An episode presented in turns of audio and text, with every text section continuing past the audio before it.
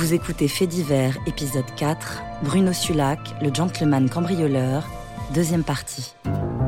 Février 84, un ressortissant suédois répondant au nom de sa vie qui est arrêté à la frontière franco-espagnole au volant d'une voiture volée. Ses papiers sont des faux grossiers, il est grimé. Après dix jours de détention, le mystérieux Suédois est sur le point d'être libéré quand à Paris, un homme du commissaire Moréas croit reconnaître Sulac. L'analyse des empreintes donne raison aux policiers. Sulac est fait.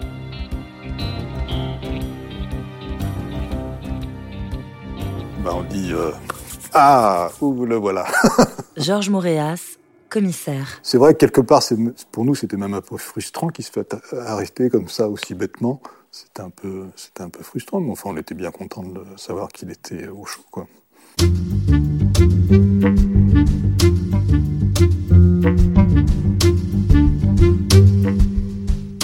Alors, euh, au moment de l'arrestation, euh, quand il est identifié, je vois euh, Steve à mon cabinet qui, qui vient me demander des nouvelles. Je lui dis qu'il est à la prison de Gradignan. Maître Denis Giraud, avocat de Bruno Sulac. Et j'ai le sentiment que de toute façon, Steve va intervenir le plus vite possible pour pas laisser Bruno Sulac en prison. Ça, c'est, c'est un sentiment que, qui m'habitait déjà avant et je sens très bien que il est, prêt à tout.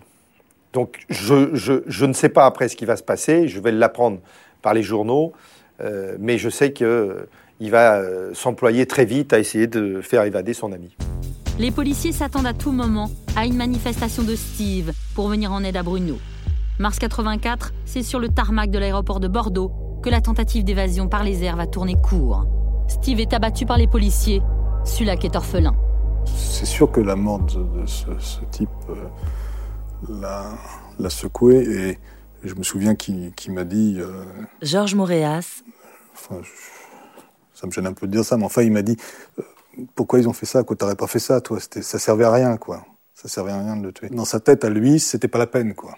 C'était pas la peine de le tuer, quoi, ça sert à rien, quoi. Et c'est vrai que peut-être ça a cassé quelque chose chez lui, c'est-à-dire que on joue plus, quoi on joue plus. Si, c'est pour faire ça, c'est pas peine de jouer. Je crois que ça devait être traumatisé, effectivement. Dix jours après la mort de Steve, Bruno Sulac est attendu à Albi pour un procès concernant ses attaques de supermarché, le premier d'une longue série. C'est en vue de cette audience que Maître Etlin rencontre ce client peu ordinaire, plus bouleversé par le décès de son ami que préoccupé par son avenir judiciaire. J'ai vu arriver le sous-directeur euh, du, bloc, j'ai vu arriver deux ou trois surveillants, et qui, d'une façon très sympathique, m'ont dit Vous ne pouvez pas savoir, maître, ce que nous sommes heureux que vous soyez là. J'étais quand même un peu étonnée. C'est assez rare que nous soyons accueillis de cette façon dans les prisons. On est souvent une gêne. Et là, on était très, très, j'étais très étonnée de voir que ces gens étaient très heureux que je vienne voir euh, Bruno Sulac. Ils m'ont dit, écoutez, cet homme est effondré. Il est dans un état, nous nous faisons énormément de soucis. Nous pensons qu'il pourrait euh, porter atteinte à ses jours. Et vous ne pouvez pas savoir le soulagement de vous voir arriver. Quelques minutes après, Bruno est arrivé. Il était tout en noir. Il avait un pull noir, euh, élégant, tout en noir. Et je crois une écharpe. Et il m'a dit bonjour. Il s'est assis face à moi. Il pleurait. Euh, je n'ai rien dit. Je n'ai rien dit. Je lui dis euh,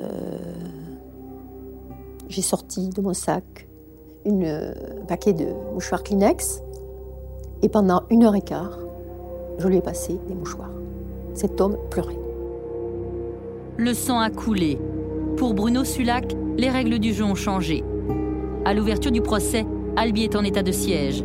La cour d'assises du Tarn s'apprête à juger celui que les autorités considèrent comme le truand le plus dangereux de France. Mais quand il entre dans le box, Sulac ressemble plus à un enfant perdu qu'à un grand malfaiteur. Il est évident que pour ces gens du Tarn, euh, que l'on sort de leurs petites habitudes et de leur petit train-train, Bruno Sulac, c'est l'ennemi public numéro un. Ça, c'est incontestable. On ne juge pas le petit braqueur du supermarché. Ça, c'est évident. Il lui tombait quelque chose sur la tête qui était dramatique. Il venait de perdre son meilleur ami, son frère. C'était vraiment c'était des frères. Et, on était là à lui demander des comptes sur un hold-up commis plusieurs années auparavant. Donc, il s'en fichait littéralement. Il s'en fichait littéralement. Pour Bruno Sulac, la justice est une mascarade. À ses yeux, son ami Steve a été assassiné sans autre forme de procès. Pourquoi y en aurait-il un équitable pour lui? Bruno se moque bien de la sentence qui va être prononcée. Il est prisonnier et se demande déjà comment fuir.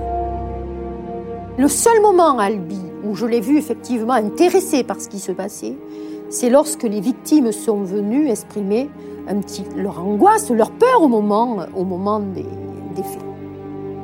Bruno choisira lui de parler une seule fois devant la cour. Il crie et dénonce la mort de Steve, son frère de sang. Cette défiance va lui coûter cher. Il a dit Je suis un homme mort, mort à l'intérieur. Euh, pour moi, jusqu'à présent, il s'agissait d'un jeu mais je n'ai jamais de ma vie tué, vous, vous venez de tuer, s'adressant collectivement à, l'institution euh, tout entière. Ça, je pense que ça a été effectivement un moment euh, capital, hein, cette, cette mort. Bruno Sulac est condamné à 9 ans de réclusion. Un an de plus que le maximum requis par l'avocat général. Mais son marathon judiciaire ne fait que commencer. Le dossier Sulac est épais. En septembre 1984, après plusieurs mois passés à la prison de la Santé à Paris, Bruno Sulac est incarcéré pour raison de sécurité à la prison de Fleury-Mérogis. Située en région parisienne, Fleury est la plus grande prison d'Europe. Et la rumeur dit que d'ici on ne s'évade pas, un défi trop tentant pour Sulac.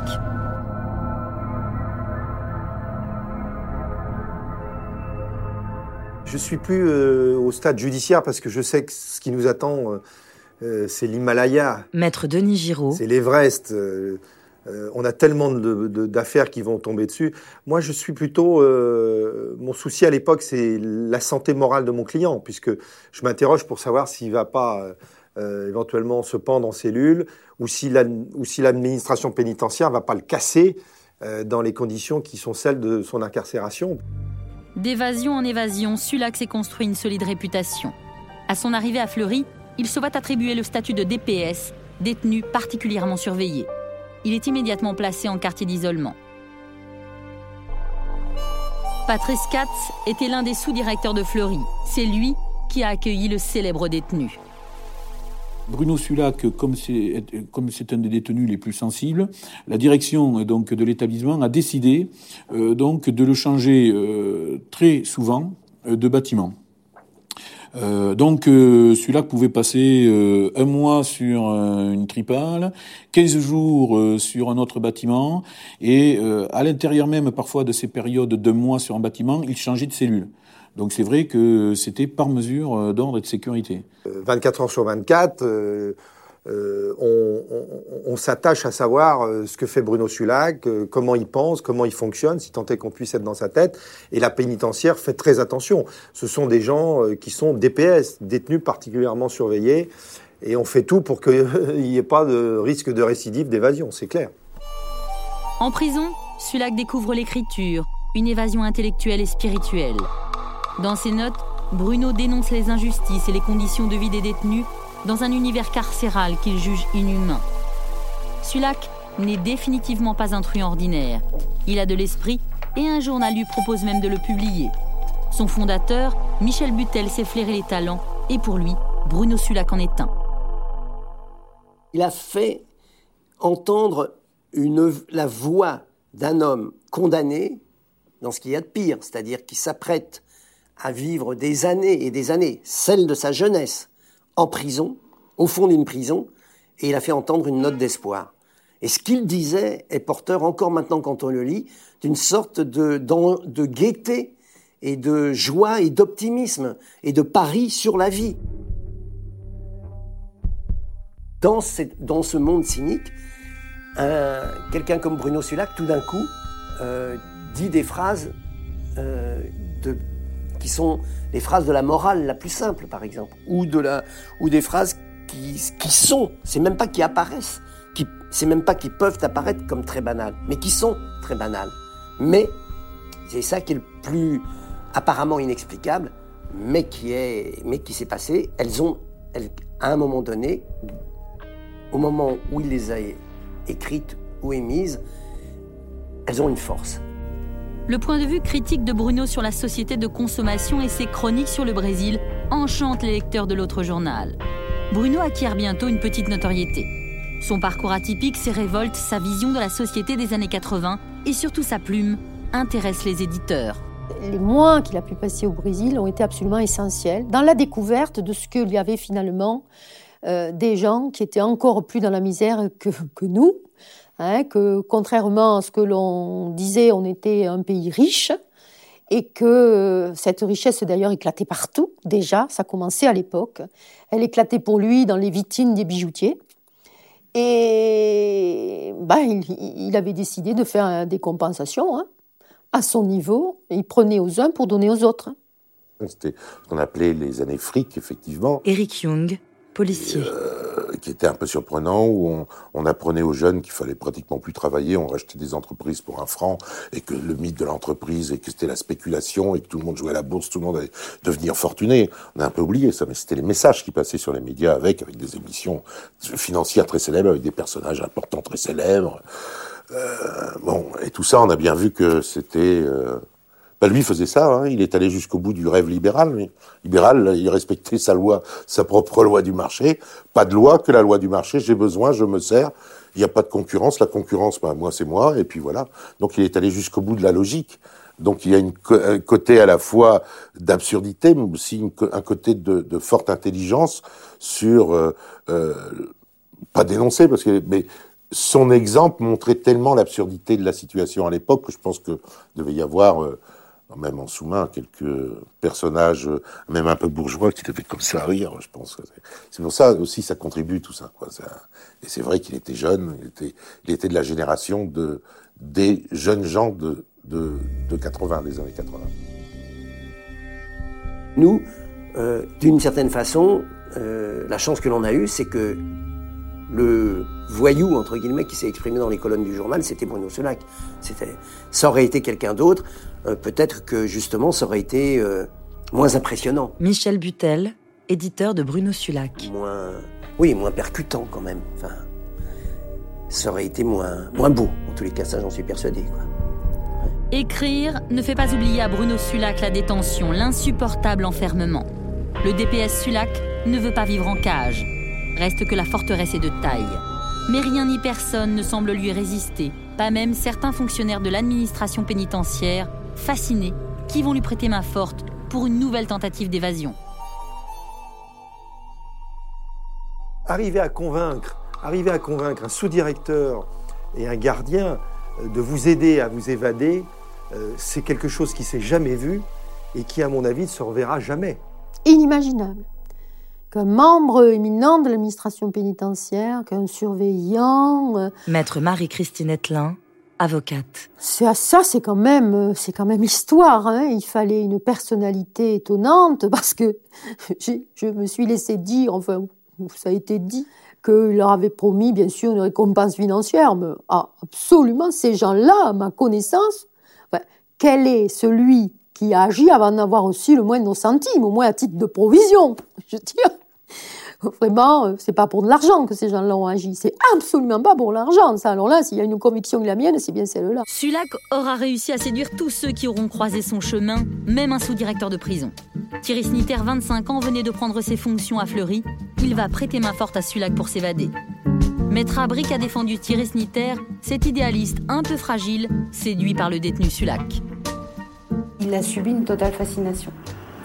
Sans doute Bruno Sulac était-il le garçon ou l'homme que Thierry Snitter avait envie d'être, c'est-à-dire l'imparfait, le sportif, l'aventurier, celui qui ne respecte pas euh, les lois pour euh, diverses raisons, qui ne respecte pas, mais qui a un cœur. Les jurés de la cour d'assises de l'Essonne ne trouveront à Thierry Snitter aucune circonstance atténuante à sa fascination coupable. Il écope de 8 années de réclusion criminelle. Mais pour Bruno Sulac, la fin de l'aventure est tragique. Après sa chute, Bruno plonge dans un coma profond. Plusieurs opérations au cerveau seront tentées sans succès. Le 28 mars 85, Bruno Sulac décède. Il avait 29 ans. Pendant ces dix jours d'agonie, les proches n'auront pas l'autorisation d'approcher Bruno. Le mourant est maintenu au secret. Une attitude étrange qui sème la colère puis le doute dans l'esprit de la famille Sulac. Et si Sulac, le gêneur, avait été supprimé? Il y avait une volonté peut-être de, euh, d'abattre ce symbole et que ce symbole ne puisse pas euh, peut-être avoir une influence. Maître Denis Giraud. vis-à-vis d'autres détenus et que tous ces gens qui souffrent en prison, tous ces gens qui rêvent d'évasion mais qui n'ont pas les moyens ou le courage de le faire, voient que cet homme finalement, lui qui avait eu euh, dans sa vie euh, trois fois, quatre fois les moyens de le faire, euh, finalement avait été abattu et ne, se, ne pourrait pas se relever. Donc il y avait la volonté peut-être de, de, tuer définitivement le symbole. C'est-à-dire, il était déjà mourant, mais on le tuait une deuxième fois à partir du moment où on ne voulait pas que on sache d'une part ce qui s'était vraiment passé, et puis que après les gens qui puissent l'approcher puissent témoigner. Donc c'était très significatif peut-être de, la peur qu'il inspirait, euh, non pas peur violente, mais peur, euh, peur charismatique de quelqu'un qui finalement ne se laisserait jamais abattre.